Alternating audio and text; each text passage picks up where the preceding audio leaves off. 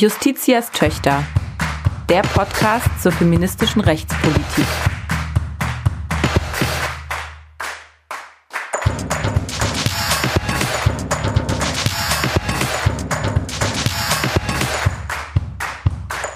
Ein Podcast des Deutschen Juristinnenbundes. Herzlich willkommen zur 20. Folge Justitias Töchter, der Podcast zur feministischen Rechtspolitik. Wie immer mit mir, Dana Valentina, und mit Selma Gata. Hallo. Das ist heute unsere Jahresendfolge und dafür haben wir uns wieder was ganz Besonderes ausgedacht. Vielleicht erinnern sich einige noch, im letzten Jahr hatten wir eine fulminante Folge mit Susanne Bär zum Jahresabschluss. Wir hatten für dieses Jahr auch eine wahnsinnig tolle Stargästin eingeplant für diese Folge. Die wird auch noch kommen. Die Folge ist in der Hinterhand, aber wegen Corona erst im neuen Jahr. Das ist aber gar nicht weiter schlimm, denn wir haben stattdessen ein ganz hochaktuelles Thema, was auch besprochen werden möchte hier im Podcast. Und zwar wollen wir uns aus feministischer Perspektive den Koalitionsvertrag heute anschauen.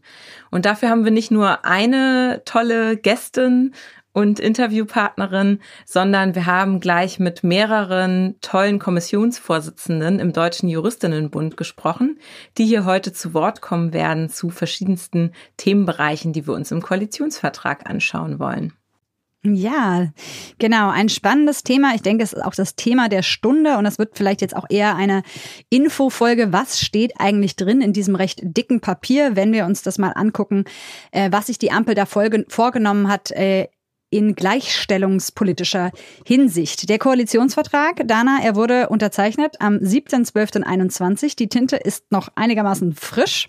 Einen Tag später, wir wissen es, wurde Scholz als neuer Bundeskanzler vereidigt und mit ihm sein äh, gesamtes Kabinett. Und Scholz, äh, das ist vielleicht schon das erste, worüber wir hier mal sprechen können, hatte ja vorab äh, versprochen, sein Kabinett wird paritätisch besetzt sein. Es wird sozusagen 50-50 ähm, mit Männern und mit Frauen besetzt sein.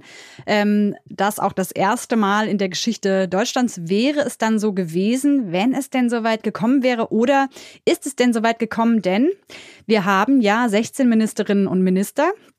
Und in der Tat, acht davon sind Frauen.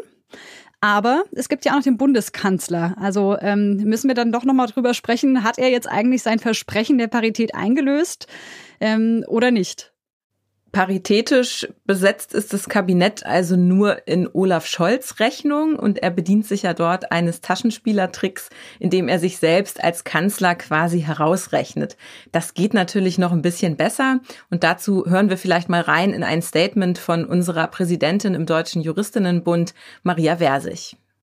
Das Versprechen paritätischer Beteiligung an der Macht war ein Versprechen von Bundeskanzler Olaf Scholz schon im Wahlkampf und ja, ein paritätisch besetztes Kabinett. Diese Rechnung geht jetzt nur auf, wenn man den Bundeskanzler nicht mitzählt. Das ist natürlich nicht ganz richtig. Schon das Grundgesetz äh, sagt, die Bundesregierung besteht aus dem Bundeskanzler und den Bundesministern. Aber es ist natürlich schon so, es wurden wieder einmal ja Schallmauern durchbrochen. Die erste Bundesaußenministerin, die erste Bundesinnenministerin, ganz wichtige Ressorts sind in weiblicher Hand. Es gibt eine klare Beteiligung von starken Politikerinnen, Verantwortungsübernahme in wichtigen Politikfeldern. Und das sendet natürlich auch Signale in die Gesellschaft. Ja, also ein bisschen gemischt blickt äh, Maria wer sich da drauf. Ich muss persönlich sagen, ich finde es trotzdem wirklich ein sehr äh, gutes und wichtiges Signal, dass wir jetzt äh, zumindest bei den Ministerinnen und Ministern äh, eine Parität äh, erreicht haben. Das ist ja wirklich ein Novum und äh, würde da auch eher auf die Habenseite blicken wollen, anstatt jetzt irgendwie doch nochmal da jetzt lautstark zu meckern, ja, eine Frau fehlt noch. Ähm, da würde ich jetzt vielleicht fast auch aus strategischen Gründen einfach das mal begrüßen. Ich finde das super. Ja, das ist doch gut, dass du auch einen optimistischen Blick äh, wagst. Und wir wollen ja heute auch ganz ausgewogen auf die einzelnen Inhalte im Koalitionsvertrag blicken und da auch jeweils herausstellen, was gibt es Positives zu vermelden aus gleichstellungspolitischer Sicht und wo besteht doch noch Handlungsbedarf aus unserer Perspektive und eben auch vor allen Dingen aus unserer Perspektive im Deutschen Juristinnenbund. Ja, genau. Und auch da, der positive Blick setzt sich vielleicht erstmal fort. Also wenn man sich den Koalitionsvertrag jetzt vor Augen nimmt, wir haben ihn ja beide äh, so gescannt äh, auf die gleichstellungspolitischen Themen und haben eben auch die Expertin dazu konsultiert, kann man, denke ich, erstmal festhalten, dass Gleichstellung eine wirklich einigermaßen große Rolle spielt. Also erste Erkenntnis ist, Gleichstellung hat einen eigenen Abschnitt. Der ist nicht unendlich lang, aber da hat sich die Koalition einiges vorgenommen. Da schauen wir dann später nochmal genauer rein. Aber vor allem sind eben Gleichstellungsziele an ganz verschiedenen Stellen, in ganz verschiedenen Themen tauchen die immer wieder auf. Also das scheint die Koalition tatsächlich als Querschnittsaufgabe mitgedacht haben. So. Ähm, das äh, ist erstmal so ganz erfreulich. Das wird schon in der Präambel ganz deutlich. Also da wird ausdrücklich die Gleichstellung von Frauen und Männern beispielsweise adressiert. Und an verschiedenen weiteren Stellen wird auch ganz ausdrücklich formuliert, dass die Koalition plant, jeglicher Diskriminierung entgegenzuwirken und entgegenzutreten, dass Diskriminierung auf allen Ebenen verhindert werden soll und stattdessen in einer vielfältigen Gesellschaft Teilhabe und Repräsentanz realisiert werden sollen. Also von daher zu diesen grundlegenden Zielen gibt es ein ganz klares Bekenntnis, was an verschiedenen Stellen aufgegriffen wird in der in dem Koalitionsvertrag. Und dann sind da so Sätze, man muss natürlich später schauen, wie konkret die werden, indem sich die Koalition auch wirklich Maßnahmen vorgenommen hat, aber die Gleichstellung der Geschlechter ist Grundlage einer gleichberechtigten Gesellschaft und so. Also auf der Bekenntnisebene würde ich sagen, atmet dieser Koalitionsvertrag aus gleichstellungspolitischer Sicht einen ganz progressiven Geist. Das Querschnittsthema Gleichstellung wird als Aufgabe eben auch an bestimmten Beispielen dann ganz konkret. Es ist zum Beispiel vorgesehen ein Gleichstellungscheck für Gesetze.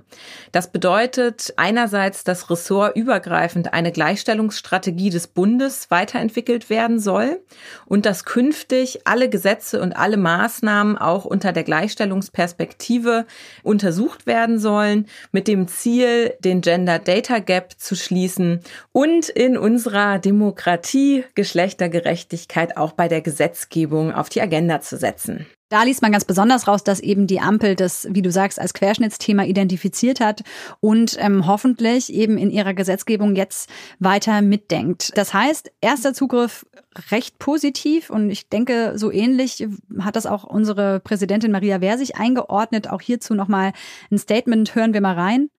Die Gleichstellungsperspektive wird als Querschnittsaufgabe ernst genommen. In ganz vielen Abschnitten und Politikfeldern finden sich dazu Verweise und Vorhaben.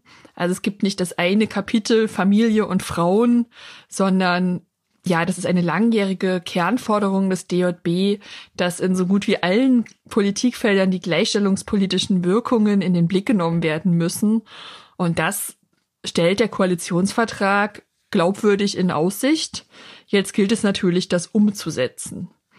Sicherlich hätte man sich an einigen Stellen auch mehr Gestaltungswillen wünschen können, gerade bei dem Thema Entgeltgleichheit zum Beispiel oder Verpflichtungen für die Wirtschaft.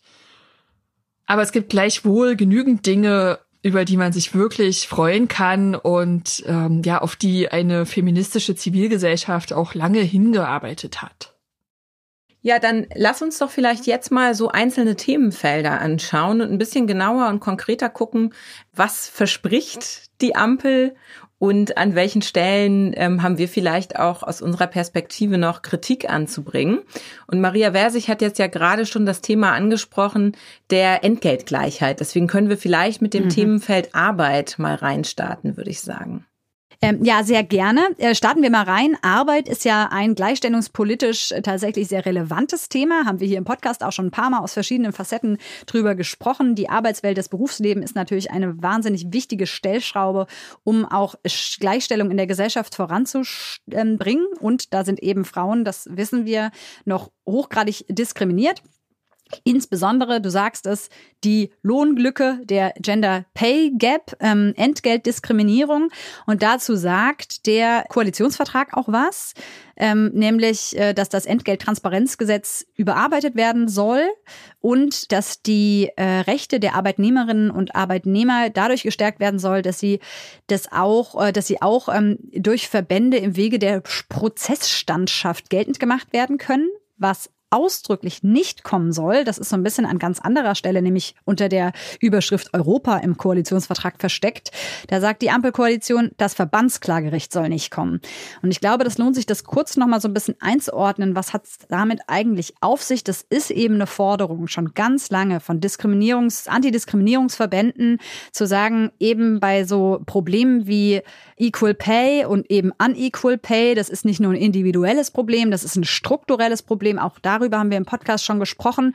Da brauchen wir eben was anderes als nur die Möglichkeit, dass die einzelne Betroffene sich dagegen wehrt und immer ihre eigenen Individualrechte geltend macht, sondern es müssen eben Verbände in die Position gebracht werden, stellvertretend mehr oder weniger das strukturelle Problem anzugehen, indem sie auch klagen können. Das entlastet das Individuum, aber das verspricht eben auch eine viel bessere Durchsetzungsschlagkraft, wenn das Verbände machen können. Das soll nicht kommen. Verbandsklagerecht ausdrücklich haben sie gesagt, das wollen wir nicht.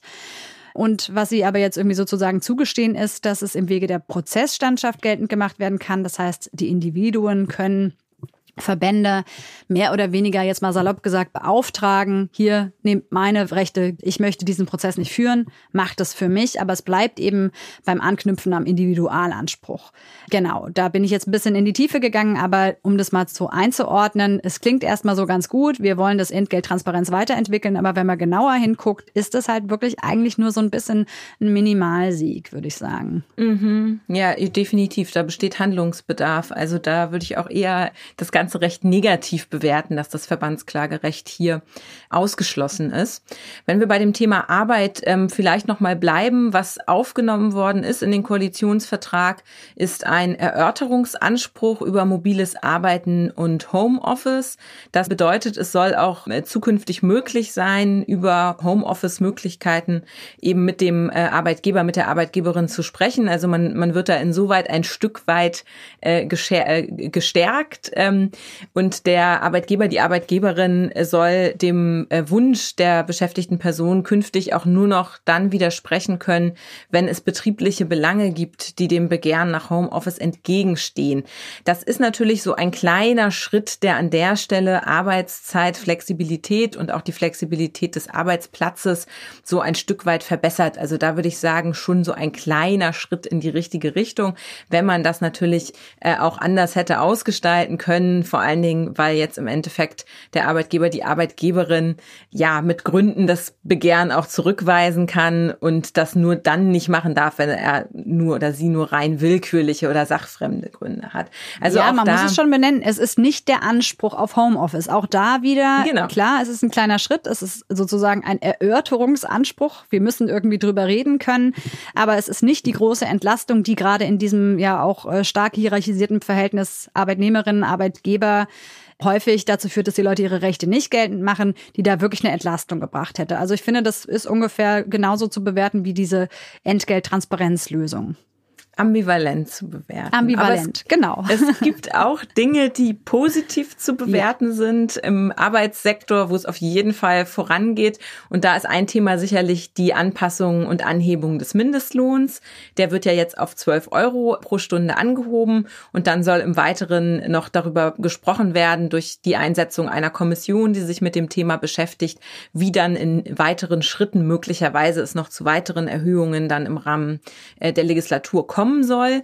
Das ist ein gutes Signal. Das ist ein gutes Signal, eine gute Entwicklung, gerade auch für Frauen, denn Frauen befinden sich ähm, ja oft in äh, Niedriglohnsektoren, in Anstellungen, wo eben derzeit der Mindestlohn äh, dann eben unter 12 Euro liegt oder die Bezahlung unter 12 Euro liegt, so dass das hier auf jeden Fall ähm, ja wirklich einen Beitrag auch haben kann aus gleichstellungspolitischer Sicht.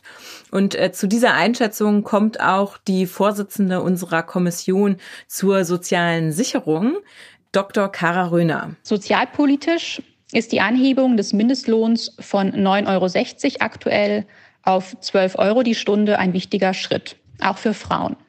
Viele Frauen werden davon profitieren, weil sie in Berufen und Branchen arbeiten, die typischerweise nur den Mindestlohn zahlen. Dies wird sich auch positiv für ihre Alterssicherung und gegen Altersarmut auswirken. Ein weiteres Thema, was ähm, einerseits natürlich irgendwie die Arbeitswelt betrifft, andererseits aber auch ein Thema sozialer Sicherung ist, ist das Thema der Minijobs. Und da liest sich der Koalitionsvertrag auch wieder ein bisschen ambivalent. Da steht drin nämlich, äh, dass die Minijobgrenze an einer Wochenarbeitszeit von zehn Stunden nun liegt, ja, und dass äh, dementsprechend auch ähm, mit Anhebung des Mindestlohns auch die, äh, der Monatslohn angehoben wird. Und aber dann das Bekenntnis, gleichzeitig werden wir verhindern, dass Minijobs als Ersatz für reguläre Arbeitsverhältnisse missbraucht oder zur Teilzeitfalle insbesondere für Frauen werden. Und wie das einzuordnen ist, das haben wir Dr. Kara Röhner auch gefragt und hier ist ihre Bewertung. Kritisch zu sehen ist jedoch, dass entgegen der Ankündigungen der SPD und der Grünen die Minijobs gerade nicht abgeschafft, sondern entsprechend der Anhebung des Mindestlohns ausgeweitet werden sollen. Minijobs sind gerade die Armuts- und Zuverdienerinnenfalle für Frauen, weil sie keine sozialversicherungspflichtige Beschäftigung darstellen und auch nicht als Brücke in diese dienen. Die Pandemie hat die unzureichende Absicherung durch Minijobs deutlich vor Augen geführt. Es gab weder Kurzarbeitergeld noch Arbeitslosengeld für Minijobberinnen. Die aktuelle Studie Destruktive Minijobs der Hans-Böckler-Stiftung hat gerade aufgezeigt, wie Minijobs über eine halbe Million sozialversicherungspflichtige Arbeitsplätze ersetzt haben und dem Staat dadurch Steuereinnahmen und den Sozialkassen Sozialversicherungsbeiträge in Milliardenhöhe entgehen.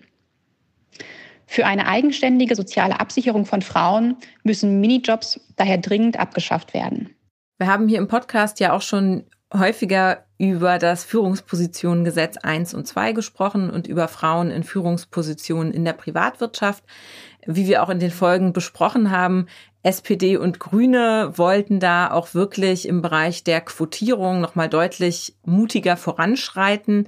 Im Koalitionsvertrag selber liest sich das jetzt also auch wirklich wie ein mini kleiner Schritt. Also auch an der Stelle ist äh, Kritik angebracht. Da passiert jetzt tatsächlich nicht wirklich viel. Also ähm, Frauenquoten für die Privatwirtschaft, dass die nochmal ausgeweitet würden oder dass dort andere vergleichbare Maßnahmen kämen, das ist nicht der Fall. Stattdessen wird nur bei den Berichtspflichten nochmal so ein kleines bisschen nachgeschärft, aber eben nicht substanziell. Genau. Also da wird in Aussicht gestellt, wir schärfen bei Bedarf gesetzlich nach. Also es ist jetzt nicht so, dass da drin steht, das kommt auf gar keinen Fall. Aber es steht eben auch nicht drin, da müssen wir ran und eigentlich sind die Studien ja liegen auf der Hand. Wir haben schon drüber gesprochen. Es müsste nachgeschärft werden. Das gehen Sie jetzt zumindest nicht mit Werf an. Gut, vielleicht letztes Thema noch zur Arbeit und Arbeitswelt ist natürlich eines gerade aus gleichstellungspolitischer Hinsicht, diese Frage nach Vereinbarkeit. Ja, also das Thema Familie und Beruf, die Schlagworte. Natürlich ein großes Thema, insbesondere für Frauen. Was hat sich die Koalition da vorgenommen? Sie wollen einerseits die Brückenteilzeit ein bisschen äh, erleichtern, indem sie die sogenannte Überforderungsklausel entsprechend überarbeiten. Das ist der Hintergrund der, dass insbesondere kleine und mittlere Betriebe jetzt sich nach derzeitiger Rechtslage darauf berufen können, dass schon zu viele ähm, ArbeitnehmerInnen in ihrem Betrieb in Brückenteilzeit sind und ähm, dann sagen können, das überfordert uns und das soll wohl offensichtlich entsprechend überarbeitet werden. Das ist natürlich irgendwie äh, ganz gut und auch recht konkret. Das muss man ja auch mal sagen. Es gibt ist ein konkretes Vorhaben. Und dann ähm, gibt es einen Passus, äh, dass haushaltsnahe Dienstleistungen unterstützt werden wollen um halt Familien äh, zu entlasten, wo beide berufstätig sind. Dann sollen sozusagen die Care-Arbeiten leichter, so lese ich diesen Passus, äh, leichter delegiert werden. Ähm, es gibt da irgendwie vielleicht auch äh, Möglichkeiten flankierender steuerfreier Arbeitgeberzuschüsse und solche Sachen. Ja, was sagen wir dazu? Finde ich, ist auch wieder nicht groundbreaking, ist auch nicht der große Durchbruch. Es geht einfach nicht an die Strukturen, sondern es ist so ein bisschen so, wir anerkennen, es ist halt schwierig, die Vereinbarkeit, es ist ein Thema hier, ihr habt Geld, um es delegieren zu können. Andere können eure Care Work übernehmen und ähm, mich überzeugt es nicht. Ja, mich überzeugt das auch noch nicht. Und es birgt auch die Gefahr, dass diese Tätigkeiten dann wieder ausgelagert werden an marginalisierte Personen, die unter schlechten Bedingungen dann diese Tätigkeiten ausüben. Okay, von dem Thema vielleicht noch einmal näher zum Thema soziale Sicherung und Steuerrecht. Da haben wir hier in der Vergangenheit auch schon über das Thema Ehegattensplitting gesprochen. Das Ehegattensplitting wird jetzt nicht ausdrücklich abgeschafft.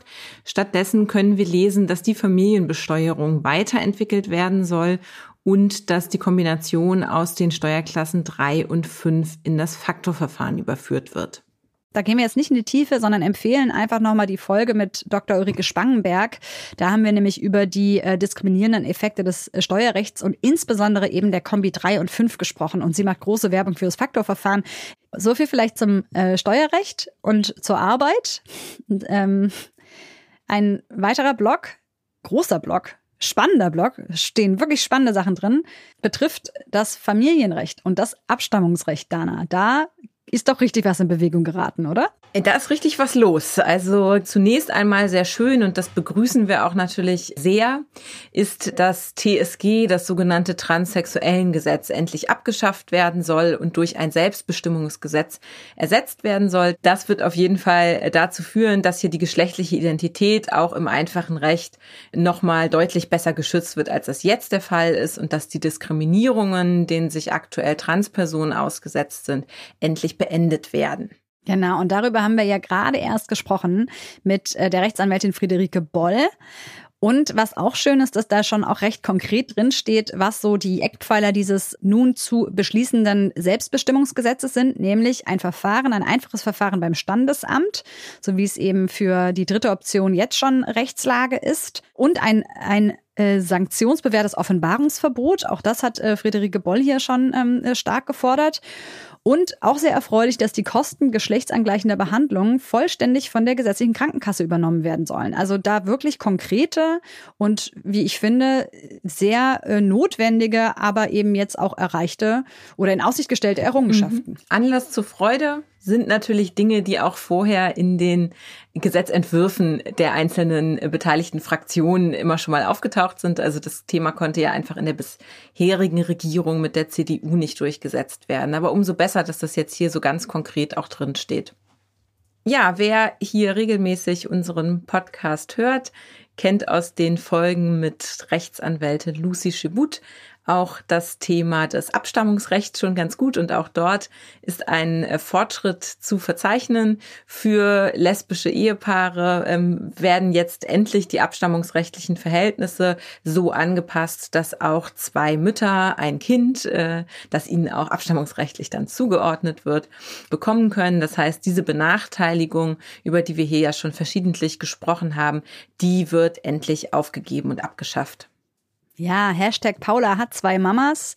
Lucy Schibut äh, klagt da zusammen auch mit der Gesellschaft der Freiheitsrechte auf verschiedenen Ebenen eben gegen diese diskriminierenden Regelungen und ähm, ist glaube ich, jetzt auch sehr happy darüber, dass das jetzt von der Gesetzgebung gelöst wird und eigentlich nicht mehr äh, bei den Gerichten dann liegen muss, äh, zu entscheiden, ob das eigentlich geht oder nicht. Der Koalitionsvertrag sagt hier ganz klar, das wird beendet, diese Diskriminierung der lesbischen Eltern. Jedenfalls dann, wenn zwei Frauen verheiratet sind und eine in dieser Ehe ein Kind gebiert, darf die zweite oder wird die zweite auch rechtliche Mutter. Automatisch. Das ist aber noch nicht alles, sondern da steht auch noch folgender ganz interessanter Satz, über den wir ein bisschen rätseln, oder? Also mhm. ähm, da steht drin, auch außerhalb der Ehe soll die Elternschaftsanerkennung unabhängig vom Geschlecht der anerkennenden Person möglich sein. So, das genau. klingt so, als würde das Abstammungsrecht komplett geschlechtsneutral, Dana. Oder wie können wir das verstehen? Ja, so, so könnten wir es vielleicht verstehen, aber ich bin mir eben da an der Stelle auch nicht so ganz hundertprozentig sicher, was da eigentlich ähm, gemeint ist. Der hängt da auch an der Stelle so ein Stück weit in der Luft. Aber was eben ähm, interessant ist jedenfalls daran, ist, dass die Elternschaftsanerkennung außerhalb der Ehe eben unabhängig von dem Geschlecht, also dass wir diese beiden Dimensionen da ganz ausdrücklich nochmal drin haben. Also einerseits diese äh, Geschlechtsneutralität, andererseits eben dieses außerhalb der Ehe. Das wird wahrscheinlich spannend bleiben, was das dann konkret heißen soll. Da bleiben wir auf jeden Fall dran. Es potenziell verspricht es ähm, nach gerade revolutionär zu sein. Aber wie gesagt, wir rätseln noch ein bisschen in der positiven Lesart. Ähm, ähm, äh, begrüßen wir das natürlich und äh, bleiben da dran und werden bestimmt Gelegenheit haben, da noch drüber zu sprechen. Was ist noch im Familienrecht los? ähnlich revolutionär, wenn du mich fragst. Ähm, sie wollen das Familienrecht modernisieren und das sogenannte kleine Sorgerecht einführen. Das bedeutet nichts anderes als das. Derzeit ist es so, dass nur die rechtlichen Eltern Sorgerecht haben können, also maximal zwei Personen. Und jetzt wird Rechnung getragen, dass es in vielen Familienkonstellationen natürlich eine gelebte Patchwork-Familie ist und dann gibt es da vielleicht noch weitere Personen, die auch Verantwortung übernehmen und dieser Verantwortung soll auch rechtlich Rechnung getragen werden, indem diese Personen ein kleines Sorgerecht haben können. Und das ist doch relativ spannend. Ja, das geht noch nicht ganz in die Richtung Mehrelternschaft, aber jedenfalls. Aber fast. Ähm, genau, aber fast, denn es ermöglicht eben Konstellationen, die, ähm, ja, sagen wir mal, äh, äh eine rechtliche Anerkennung bedeutende des tatsächlichen Familienlebens. Und das ist auf jeden Fall ein Vorteil. Fortschritt. Genau. Und ganz ähnlich eben diese rechtliche Anerkennung tatsächlicher Verhältnisse also tatsächliche Realbeziehungen ist auch, so verstehe ich es, das Institut der Verantwortungsgemeinschaft. Jenseits von Liebesbeziehungen oder Ehe, das soll eingeführt werden. Also man muss nicht mehr die Ehe schließen, um sich irgendwie rechtlich auch aneinander zu binden und gemeinsam rechtliche Verantwortung zu übernehmen, sondern es soll da etwas kommen, auch das noch etwas vage, was, so verstehe ich es, im, im Status vielleicht ein bisschen weiter unten ist, ähm, aber eine Verantwortungsgemeinschaft ist, Recht dann da ermöglichen soll. Eine Lehrstelle, die wir aber vielleicht noch benennen können in diesem ganzen Themenfeld Familie, betrifft die häusliche Gewalt. Auf das Thema werden wir gleich, wenn wir über Gewalt sprechen, nochmal zurückkommen. Aber vielleicht an dieser Stelle auch schon mal, äh, hier sei es erwähnt, denn in dem familienrechtlichen und auch familiengerichtlichen Kontext wird es gar nicht erwähnt. Und dazu haben wir mit Dr. Annalena Götze ein Gespräch geführt. Sie ist die Vorsitzende der Kommission im DJB, die auch für das Familienrecht zuständig ist. Und sie hat eben diese Lehrstelle kritisiert. Genau, also häusliche Gewalt oder das Thema ähm, Schutz vor Gewalt, vor geschlechtsbezogener Gewalt wird eben im Koalitionsvertrag unter dem Aspekt Gleichstellung thematisiert und dann eben da nur unter dem Unterpunkt Schutz vor Gewalt. Meines Erachtens denkt das eben überhaupt nicht das mit, was häusliche Gewalt eben auch noch an Auswirkungen hat. Nämlich zum einen ist es, finde ich, total problematisch, dass ja, damit es in der Verantwortung der Frau liegt. Ne? Sie muss sich schützen, sie muss raus, sie muss in ein Frauenhaus, gerade was das Thema häusliche Gewalt angeht.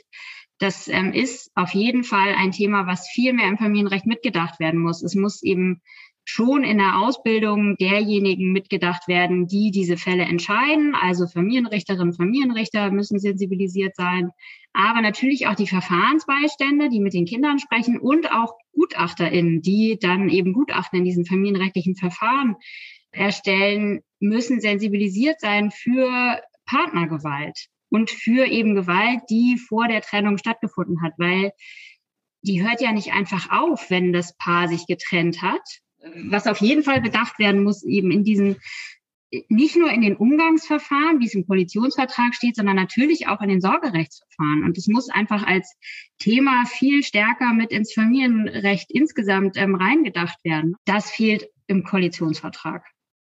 Vielleicht können wir bei dem Thema äh, einfach auch direkt bleiben und uns mit dem, mit Gewaltschutz näher beschäftigen. Dazu sieht der Koalitionsvertrag vor, um Frauen besser vor Gewalt zu schützen. Einerseits die Finanzierung von Frauenhäusern nachhaltiger zu gestalten und auch abzusichern und daneben auch die Istanbul-Konvention vollumfänglich umzusetzen. Bei den Frauenhäusern klingt das auch erstmal einigermaßen konkret. Also es soll eine verlässliche Finanzierung von Frauenhäusern sichergestellt werden. Es soll dafür einen bundeseinheitlichen Rechtsrahmen geben und das Hilfesystem soll entsprechend bedarfsgerecht ausgestaltet und ausgebaut werden. Das ist erstmal begrüßenswert. So schätzt es auch Dr. Leonie Steinl, die Vorsitzende der Strafrechtskommission ein, hat aber auch ein wenig Kritik. Ein guter Punkt ist, dass ähm, die Schaffung einer verlässlichen Finanzierung von Frauenhäusern ähm, da drin steht und auch ein diskriminierungsfreier Zugang zu Schutzräumen. Das ist natürlich ganz wichtig, dass das zeitnah passiert. Was da fehlt, sind aber Beratungsstellen und andere niedrigschwellige Unterstützungsangebote. Auch das ein ganz wichtiger Punkt. Frauenhäuser, Punkt eins, Punkt zwei hast du schon angesprochen, Dana. Ähm, die Ampel verspricht, die Istanbul-Konvention endlich richtig umzusetzen. Nochmal zur Erinnerung, die Istanbul-Konvention ist ein Übereinkommen des Europarats zur Verhütung und Bekämpfung von Gewalt gegen Frauen und häuslicher Gewalt. Und ein sehr gutes Instrument mit sehr detaillierten und äh, guten eben äh, Verpflichtungen der unterzeichnenden Staaten, was die Prävention ähm, von Gewalt gegen Frauen angeht und ist eben bis dato noch nicht richtig umgesetzt. Und die Vorsitzende der Strafrechtskommission, Dr. Leonie Steine, sagt äh, zu diesem Vorhaben jetzt der Ampelkoalition in Bezug auf den Koalitionsvertrag Folgendes. Es ist in jedem Fall erfreulich, dass die Istanbul-Konvention als Instrument im Koalitionsvertrag benannt wird und dass auch zum Beispiel die Umsetzung im digitalen Raum, die angestrebt wird, da konkret angesprochen wird. Das entspricht natürlich unseren Forderungen als Juristinnenbund, auch zur effektiven Bekämpfung von digitalen Gewalt und auch zur vollständigen Umsetzung der Istanbul-Konvention. Aber das ist eben ganz wichtig auch anzuerkennen und ähm, dementsprechend auch zu handeln, dass die eben noch nicht umgesetzt wurde, sondern dass noch extrem viel zu tun ist. Da haben wir einen ähm, sehr langen Bericht geschrieben, in welchen Feldern es überall noch quasi Umsetzungsbedarf besteht. Und ein ganz zentraler Punkt ist natürlich da auch die Rücknahme der Vorbehalte, die Deutschland erklärt hat im Hinblick auf bestimmte Vorgaben der Istanbul-Konvention, sodass eben Gewaltschutz wirklich für alle Frauen ähm, Realität wird. Leonie Steinl hat jetzt gerade schon die Vorbehalte auch adressiert. Die äh, Vorbehalte zur Istanbul-Konvention müssen abgeschafft werden. Vorbehalte bedeutet an der Stelle, dass Deutschland erklärt hat, bestimmte Dinge der Istanbul-Konvention eben nicht anzuwenden, also diese für nicht anwendbar und verpflichtend ähm, anzuerkennen. Und das betrifft vor allen Dingen ähm, den Gewaltschutz und die Auswirkungen auf Ausweisungsverfahren beziehungsweise Abschiebeverfahren. Also die Istanbul-Konvention stärkt dort die Rechte von betroffenen Frauen. Die sollen eben die Möglichkeit haben, wenn sie von häuslicher Gewalt oder Partnerschaftsgewalt ähm, betroffen sind, dass sie ähm, hieraus aufgrund dieser Verletzung ähm, auch einen eigenständigen Aufenthalt, Aufenthaltstitel beantragen können. Ähm, und diese, äh, diese Vorgabe aus der Istanbul-Konvention beispielsweise, dazu hat eben Deutschland bislang einen sogenannten äh, Vorbehalt ähm, erklärt. Das gilt auch für äh, die verlängerte Aufenthaltstitel. Ja, genau. Und das ähm, bislang also sozusagen nach löcherige Umsetzung und so konkret wird da der Koalitionsvertrag halt nicht. Auch da wieder schönes Vorhaben, Istanbul-Konvention ähm, vollständig umsetzen, aber wir wissen nicht genau, wie genau nimmt es die Ampelkoalition mit diesem Vorhaben. Da bleibt es auch wiederum abzuwarten. Letzter Punkt vielleicht bei Gewalt noch. Ähm, was ist da noch positiv eigentlich grundsätzlich hervorzuheben? Also es wird auf jeden Fall ausdrücklich genannt, dass geschlechtsspezifische Beweggründe im Strafrecht im Rahmen der Strafzumessung eine Rolle spielen sollen. Die sollen dort explizit aufgenommen werden. Und zwar ist das in Paragraph 46 Absatz 2 im Strafgesetzbuch. Und wir erinnern uns, über das Thema haben wir mit Leonie Steinel hier auch schon mal in einer Folge näher gesprochen. Also es geht darum, dass äh, diese ähm, frauenverachtenden Beweggründe, die eben geschlechtsspezifisch sind, hier auch explizit dann im Strafrecht Berücksichtigung finden sollen. Daneben übrigens auch homosexuellen feindliche Beweggründe. Und insgesamt ähm, liest man an verschiedenen Stellen, dass gezielter gegen Hasskriminalität auch vorgegangen werden sollen und auch ähm, insbesondere diese Hasskriminalität separat erfasst werden soll. Grundsätzlich natürlich eine gute Sache, aber auch da hat Leo im, im Statement, was sie uns noch geschickt hat, darauf hingewiesen und das, denke ich, ist auch ein wichtiger Punkt es geht nicht so richtig an die Ursachen von Gewalt gegen Frauen oder von Hasskriminalität und auch die Forderung des DJB, dass es mehr Forschung braucht, insbesondere zu geschlechtsspezifischer Gewalt, ist nicht aufgegriffen worden. Und schön und gut, dass Strafverfolgungsbehörden jetzt ähm, da gezielter tätig werden sollen, aber sie müssen auch in die Lage versetzt werden, insbesondere durch Schulung, durch Sensibilisierung und durch Fortbildung. Das ist eine Forderung, die hat es auch nicht geschafft. Mhm. Aus- und Fortbildung ist, glaube ich, generell so ein Thema, bei dem noch ein bisschen mehr drin gewesen wäre im Koalitionsvertrag. Ja. Und da vielleicht schon mal die Zwischenbemerkung. Ähm, es ist so insgesamt ein Eindruck, äh, der sich so ein bisschen aufdrängt. Da haben wir auch schon mal mit Leo drüber gesprochen. Das sind halt alles Sachen, die kosten Geld. Und was Geld kostet, ist natürlich vielleicht auch gerade in so einer Koalition von sehr unterschiedlichen Parteien, wo es insbesondere eine Partei gibt, die, äh, die eher, ähm, glaube ich, ähm, sparsam denkt, vielleicht schwieriger gewesen, um es mal so zu formulieren. Genau. Aber äh, schauen wir mal weiter. Was steht denn noch drin? Wir haben noch den ganzen Bereich der sexuellen und reproduktiven Selbstbestimmung und ich würde hier auch noch mal die Fragen von sexueller und reproduktiver Gesundheit vielleicht mit drunter verorten. Und da haben wir durchaus auch ein wenig Positives äh, zu vermelden. Das Thema, was auch in den sozialen Medien nach meiner Wahrnehmung äh, jedenfalls schon sehr zelebriert wurde, ist, dass der Koalitionsvertrag ganz ausdrücklich vorsieht, dass das sogenannte Werbeverbot für Schwangerschaftsabbrüche abgeschafft wird. Wir erinnern uns, das ist die Vorschrift Paragraph 219a StGB. Ähm, Ärztinnen wie äh, Christina Hähnel äh, sind äh, in der Vergangenheit ähm, ja auch verurteilt worden, weil sie äh, darüber informiert haben, dass und wie sie Schwangerschaftsabbrüche ähm, durchführen. Wir haben dazu hier ja auch schon mal eine Folge aufgezeichnet mit ähm, Inga Schuchmann, wo wir auch über diese kleine Reform, die es dann in der letzten Legislatur gab, des 219a gesprochen haben, die aber nach einhelliger Meinung nicht ausreichte. Hier also positiv zu vermelden, dieser Paragraph wird jetzt abgeschafft und es ist wünschenswert, dass das jetzt möglichst schnell passiert.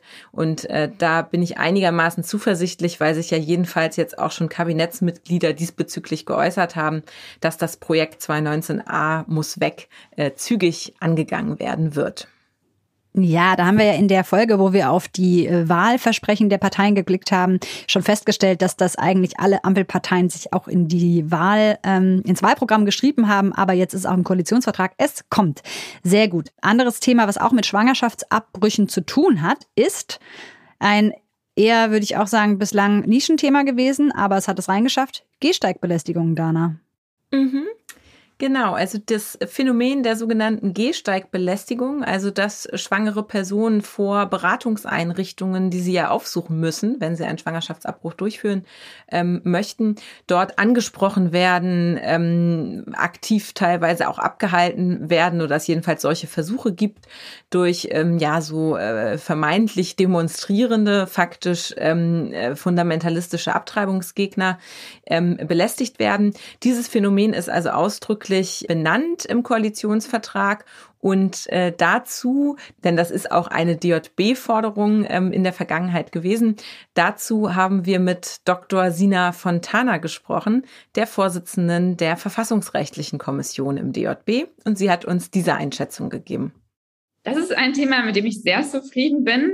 Wir hatten da gefordert, dass Gehsteigbelästigung wirksam bekämpft wird.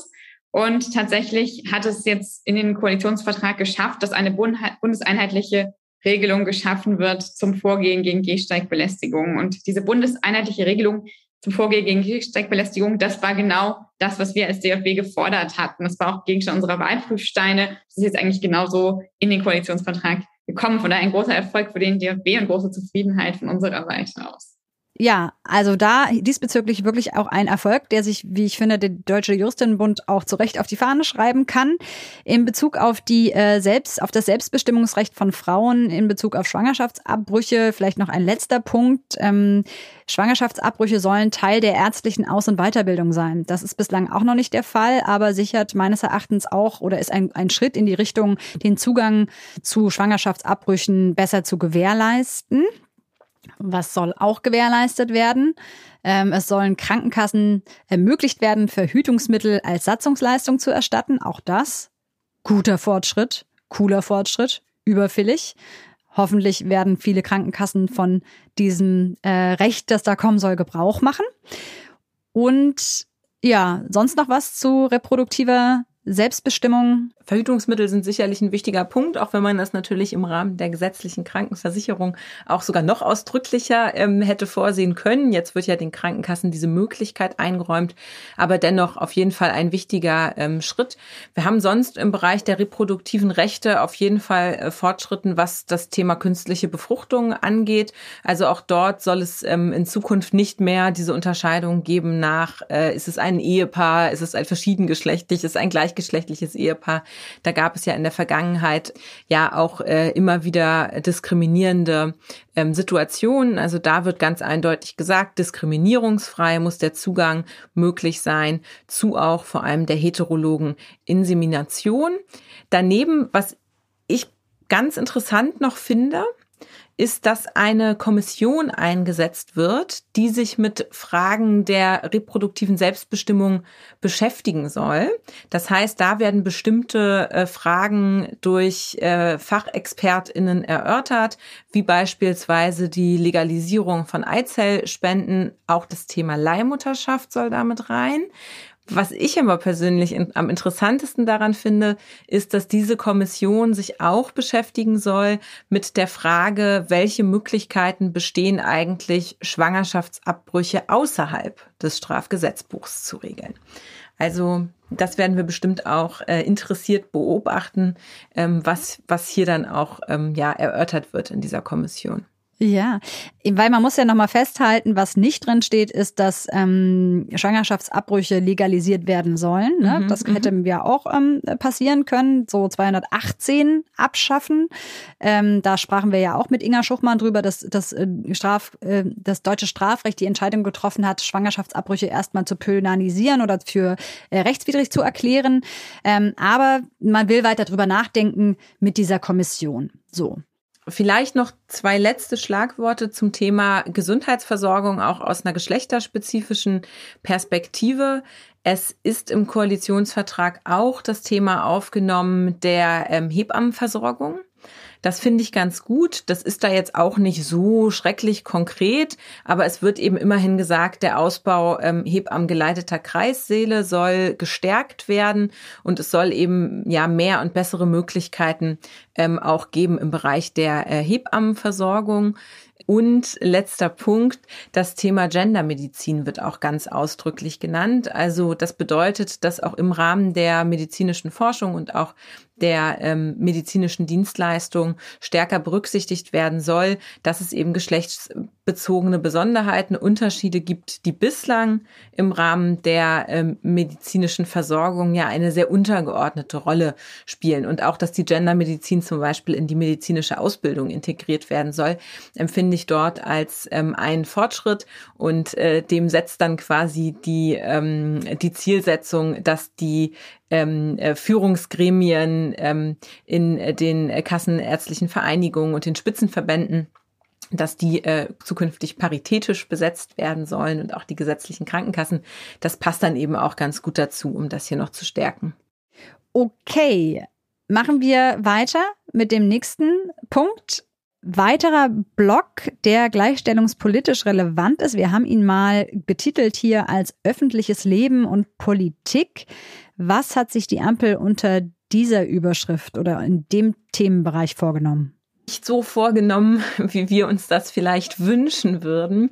Ähm, denn ich würde gerne als erstes über das Thema Parität in den Parlamenten sprechen. Ein Thema, was hier im Podcast auch schon von uns erörtert wurde. Also es geht um die Frage, wie bekommen wir mehr Frauen in die Parlamente und um den Vorschlag der sogenannten Paritätsgesetze, wo es ja darum geht, vor allen Dingen für Landeslisten Quotierungen vorzusehen, die dann eben dazu beitragen sollen, dass sich der Frauenanteil in den Parlamenten erhöht. Also es geht hier um das, äh, um die Umsetzung von Gleichstellung im Wahlrecht.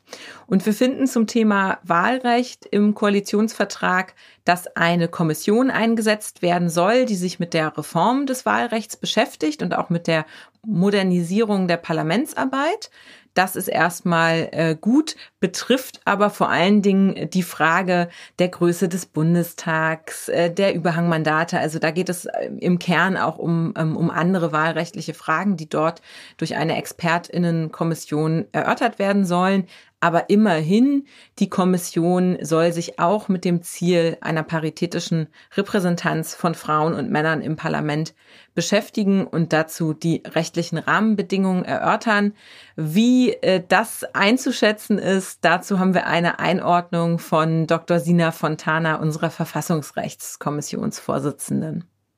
Wir sind da ja zuletzt zweigleisig gefahren und äh, fordern einerseits die Entwicklung verfassungskonformer Paritätsgesetze. Das möchte ich auch der Kommission mit auf den Weg geben. Das heißt, man möchte die rechtlichen Rahmenbedingungen erörtern. Da könnte noch ein bisschen mehr Nachdruck rein, aber wenn Sie dann erörtern, dann sollen Sie doch äh, die Verfassungsmäßigkeit von Paritätsgesetzen mehr in den Blick nehmen. Wir gehen davon aus, dass es verfassungskonforme Paritätsgesetze gibt. Da haben wir ja auch schon mal drüber gesprochen. Und die zweite Entwicklung, die wir auch mit unterstützen möchten, ist, alle anderen Maßnahmen zu ergreifen, die die politische Partizipation von Frauen fördern können.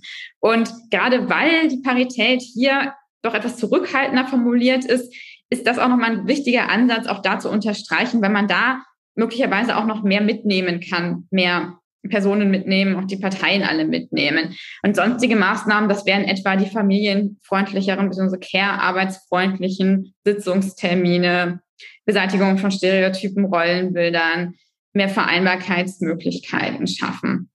Also all diese anderen Instrumente, die neben diesen Paritätsgesetzen, neben der Quotierung greifen können. Und auch da nochmal genauer hinzuschauen, was sind es eigentlich für Hindernisse? Wir haben da ja unsere elf Irrtümer aufgestellt, dass man da nochmal genauer reinguckt, ähm, was, woran liegt es eigentlich wirklich und was können wir tun, um diese Hindernisse, diese Hürden zu beseitigen.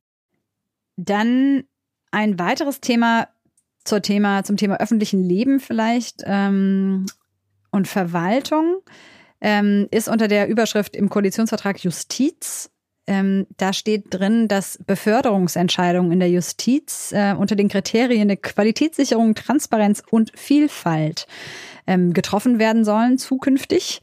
Und da ist so ein bisschen der Hintergrund, dass solche Beförderungsentscheidungen, und das hat der Deutsche Juristinnenbund ähm, auch schon kritisiert, dass die ähm, Beurteilungskriterien für diese Entscheidungen äh, sehr intransparent sind und häufig zulasten von Frauen gehen, weil zum Beispiel sowas wie in Teilzeit arbeiten negativ gewichtet wird und so weiter und so fort. Und ähm, da weiß man jetzt nicht so richtig, ob die Koalition das auf dem Schirm hatte. Da steht halt jetzt Vielfalt drin. Ähm, auch da ähm, kann sich viel dahinter verbergen. Schön wäre gewesen, hätte da ausdrücklich noch drin gestanden und sensibel für Gleichstellungsanliegen oder so. Ähm, da muss man auch weiter hingucken. Aber da möchte man offensichtlich auch ran und hat auf dem Schirm, dass es da möglicherweise ein Problem gibt. Wir haben eingangs schon erwähnt, dass das Thema Antidiskriminierung ähm, ganz klar auch ein Ziel ist im Koalitionsvertrag, was mehrfach auch adressiert wird. Auf das Thema würde ich gerne auch noch einmal kurz näher äh, schauen. Zum Thema Diskriminierungsverbote habe ich nämlich etwas ganz Interessantes aus verfassungsrechtlicher äh, Perspektive gelesen, nämlich die Zielsetzung, dass Artikel 3 Absatz 3 im Grundgesetz, also die, das verfassungsrechtliche Diskriminierungsverbot, dass das ergänzt werden soll ganz explizit um die sexuelle Identität und es ist auch aufgenommen in den Koalitionsvertrag, dass der Begriff der Rasse im Grundgesetz ersetzt werden soll. Da erinnern wir uns an die Folge, die wir hier hatten mit Dr. Doris Liebscher. Genau, spannend aber auch, dass noch nicht drin steht, durch was für einen Begriff es ersetzt werden soll. Da war man sich offensichtlich noch nicht ganz einig. Aber Rasse soll gestrichen werden. Echt spannend. Genau, das war verfassungsrechtlich ähm, das, was Sie sich vorgenommen haben ähm, in Bezug auf die Gleichbehandlungspflichten zwischen Privaten. Da ist ja das Instrument, was es gibt, das allgemeine Gleichbehandlungsgesetz. Da wird sich vorgenommen, es zu evaluieren. Das ist übrigens auch schon geschehen und da sind viele Defizite zutage befördert worden. Ähm, und ähm, äh, einige Defizite sind eben Schutzlücken, die sollen jetzt geschlossen werden. Der Rechtsschutz soll verbessert werden und der Anwendungsbereich ausgeweitet. Vage, vage, vage, aber an sich eine gute Sache, ist auf jeden Fall überfällig. Ähm, das Gesetz ist leider in der Praxis noch nicht so äh, durchschlagungskräftig, wie es sein könnte. Ähm, auch da ähm, leider noch nicht so richtig konkret, was da kommen soll. Auch das werden wir im Blick behalten, aber an sich erstmal ein gutes Vorhaben. Ein kleines Thema hätte ich noch, das wir hier vielleicht ganz gut anschließen könnten. Und zwar würde ich gerne einen ganz kurzen Blick werfen auf das Thema der juristischen Ausbildung, weil das ein Thema ist, was uns im DJB ja auch beschäftigt, was uns beide auch ganz speziell beschäftigt. Denn wir haben ja auch im Arbeitsstab ähm, zur juristischen Ausbildung zusammengearbeitet. Nur äh, ganz kurz dazu, die juristische Ausbildung wird jetzt im Koalitionsvertrag nicht explizit adressiert. Das ist anders als im Berliner Koalitionsvertrag. Also daher eine kleine Randnotiz, da äh, steht deutlich mehr auch ähm, äh, in, äh, zur juristischen. Ausbildung. Aber was ganz spannend ist, es wird jedenfalls für den Bereich der Wissenschaft das Ziel der Diversität ausdrücklich formuliert. Dazu haben wir ein kurzes Statement von Nora Wienfort, der Vorsitzenden des Arbeitsstabs zur juristischen Ausbildung im DJB. Wir vom Arbeitsstab Ausbildung und Beruf des DJB begrüßen es, dass die Ampelkoalition sich vorgenommen hat, die Arbeitsbedingungen in der Wissenschaft diverser zu machen. Insbesondere möchte die Koalition das Professorinnenprogramm stärken Und sie möchte Geschlechtergerechtigkeit und Vielfalt künftig breiter verankern und durchsetzen. Das brauchen wir in der Rechtswissenschaft ganz dringend. Der Anteil von Frauen in der Rechtswissenschaft muss steigen und sie muss insgesamt diverser werden. Das ist nicht nur für diejenigen Frauen wichtig, die selbst eine Unikarriere anstreben. Denn im juristischen Studium fehlen weibliche Vorbilder für alle. 2017 betrug der Frauenanteil unter Juraprofessorinnen nur 17,6 Prozent. Also nur etwas mehr als jede sechste Professur war mit einer Frau besetzt. Es kommt also immer noch viel zu häufig vor, dass Jurastudierende in den ersten Studienjahren ausschließlich von Männern unterrichtet werden. Ja, auch ein Thema, da möchte ich vielleicht nochmal Werbung für machen. Die juristische Ausbildung ist ja aus Gleichstellungs- oder aus feministischer Sicht jetzt noch nicht das Thema, was alle so auf dem Schirm haben, aber birgt, wie Janora auch ganz äh, zutreffend sagt, ähm, total viel Potenzial, beziehungsweise da liegt ganz viel im Argen und es legt ja auch den Grundstein für ganz viel. Deswegen ähm, wäre es auch wünschenswert, wenn man das auch auf Bundesebene mit im Hinterkopf behält, obwohl man ja sagen muss, für Ausbildungsfragen sind klassischerweise die Länder zuständig.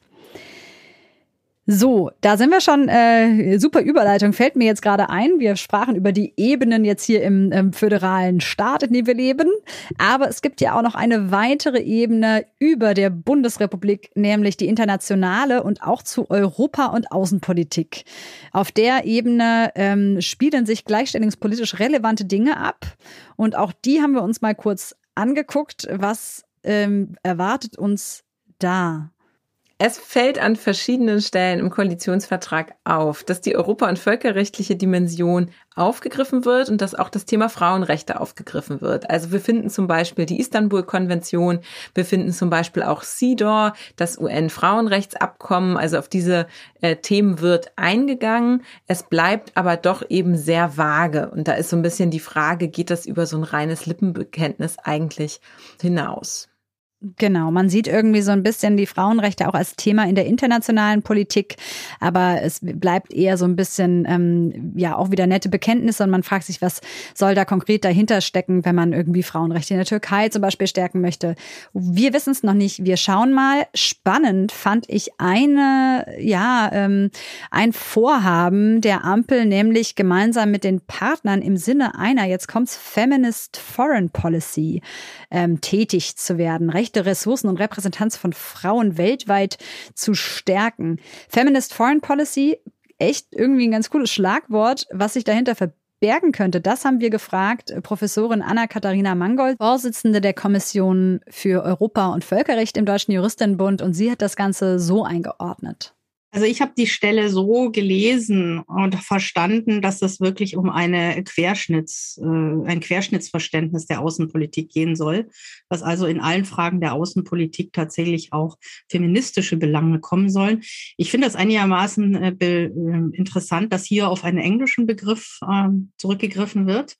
Vielleicht auch, weil im Deutschen feministisch noch so viel kämpferischer sich anhört. Hm, aber also wenn das eine Querschnitts Politik wäre oder ein Querschnittsansatz für alle außenpolitischen Aktivitäten der Bundesrepublik, dann wäre das natürlich ausgesprochen begrüßenswert. Aber der Punkt ist halt eben, es bleibt sehr im Wagen, was darunter sich eigentlich genau verbergen soll. Ähm, man kann ja jetzt auch nicht gerade sagen, dass Feminist Foreign Policy schon ein etablierter Begriff wäre, wo ganz klar ist, was man darunter zu verstehen hat.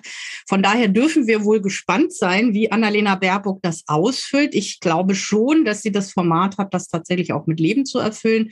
Es ist dann natürlich auch notwendig, im Auswärtigen Amt den personellen und fachlichen Unterbau dafür zu schaffen, dass hier Politiken vorbereitet werden können, dass Initiativen, die Deutschland ergreifen kann, vorbereitet werden.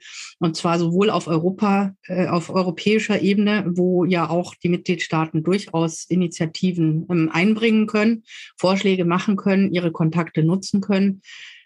Jedenfalls aber nicht äh, frauenpolitisch relevanten und sinnvollen Projekten im Wege stehen sollten. Das könnte man vielleicht doch sagen, dass das eine gute Sache wäre, wenn Deutschland also nicht bremst auf europäischer Ebene. Und ähm, im Völkerrecht gibt es natürlich eine Vielzahl von Möglichkeiten, auch Initiativen anzustoßen, äh, bilateral, multilateral. Und ähm, da werden wir sehen, das werden wir kritisch begleiten. Ich bin gespannt, ob sich dieser Begriff der Feminist Foreign Policy damit Leben füllen wird. Genau. Also schauen wir mal, inwieweit Annalena Baerbock die feministische Außenpolitik dann mit Leben füllt. Wir haben feministisch auf den Koalitionsvertrag geblickt und mal so ein bisschen uns darüber ausgetauscht und genauer reingeschaut, was sich die Ampel eigentlich gleichstellungspolitisch vorgenommen hat. Abschließend kann man sagen, sie hat das auf dem Schirm. Es ist wirklich irgendwie äh, ein Gleichstellungsthema, was sie jetzt mitnimmt in die Regierung, wenn man das ernst nimmt, was da drin steht. Aber Wermutstropfen ist, häufig sind es so ein bisschen Minimalkompromisse, die dabei rausgekommen sind, die dahinter zurückbleiben, was sich insbesondere Grüne und SPD äh, in ihren Wahlforderungen, äh, in ihren Wahlprogrammen vorgenommen haben. Das ist schon mal das Erste. Vieles bleibt einigermaßen vage. Das ist auch natürlich bei Koalitionsverträgen jetzt nicht äh, so unüblich, dass es noch vage bleibt. Und ich möchte sagen, nochmal zum Schluss, ähm, mein Eindruck ist, dass das auch wieder lauter Sachen sind, auf die man sich da konkret geeinigt hat, die nicht besonders viel Geld kosten, aber dass natürlich Gleichstellung, wenn es ernst gemeint ist, kostet auch was. Das heißt, da muss Geld in die Hand genommen werden, es muss materiell werden und da verspricht der Koalitionsvertrag noch nicht so wahnsinnig viel. Ja, uns geht die Arbeit auf jeden Fall nicht aus. Also ich würde auch sagen, es sind einige Dinge, die man durchaus auch ähm, aus einer feministischen Perspektive sehr positiv sehen kann und die vielleicht sogar auch Grund sind, um mal anzustoßen. Aber es bleibt eben doch auch noch eine ganze Menge Arbeit vor uns und den Frauen- und gleichstellungspolitischen Verbänden wird es wahrscheinlich auch hier wieder liegen, diese ähm, ja recht vagen Formulierungen dann auch mit Leben zu füllen und sehr stark dafür zu kämpfen, dass da dann auch tatsächlich in der Praxis was draus folgt. Ja, aber wir haben, finde ich, jetzt diese Folge auch zum Anlass genommen, ähm, mal aus, also wir haben es so nicht gelabelt, aber es war ja vielleicht auch schon ein guter Ausblick auf das kommende Jahr 2022. Viele dieser Themen, da bin ich mir sicher, werden uns hier im Podcast weiter beschäftigen. Mhm. Wir werden hoffentlich Anlass haben, dann über konkrete Gesetzgebungsvorhaben miteinander ins Gespräch zu kommen und wie immer coole Expertinnen einzuladen. So viel und wir freuen uns natürlich, wenn ihr weiter mit dabei bleibt und wir haben es gar nicht gemacht, am Anfang das zu feiern. Deswegen machen wir es jetzt jetzt am Ende. Äh, Dana, es ist die 20. Folge und wir haben 33.000 AbonnentInnen. Es werden immer mehr. Wir freuen uns über jede einzelne und ähm, freuen uns auch immer über jedes Feedback und über Themenvorschläge, die uns auch regelmäßig erreichen. Ihr erreicht uns äh, unter justitiastöchter.djb.de, mittlerweile auch über den Instagram-Kanal vom Deutschen Juristinnenbund. Und ähm, genau, uns gibt's natürlich überall, äh, wo, äh, wo man Podcast hört. Ähm, und äh, wir freuen uns, wenn ihr uns auch abonniert, wenn ihr es noch nicht getan habt. Genau. Wir haben heute uns, weil wir wirklich ein pickepackevolles Programm hier hatten, keine feministischen Fundstücke vorgestellt, sondern wollen was anderes machen. Wir wollen nämlich noch einen kleinen Ausblick geben auf das nächste Jahr, also auf das Jahr 2022. Und da wird auch hier im Podcast neben den ähm, Folgen zu mit Sicherheit vielen der Themen, die wir heute gerissen haben, werden wir noch was ganz anderes Interessantes machen. Es wird nämlich im Deutschen Juristinnenbund eine Kampagne geben zum Thema 100 Jahre Juristinnen im Jahr 2022. Das spielt an auf die Zulassung von Frauen zu juristischen Berufen im Jahr 1922. Und wir werden dazu hier im Podcast auch eine Sonderreihe veröffentlichen. Jeden Monat äh, wird eine Folge, wahrscheinlich immer zur Mitte des Monats und die reguläre Folge kommt ja immer so Ende des Monats, hier erscheinen und wir freuen uns auch da sehr, wenn ihr Lust habt reinzuhören bleibt uns nur noch einen feministischen Jahresausklang zu wünschen. Und wir freuen uns, wenn wir uns im neuen Jahr wiederhören.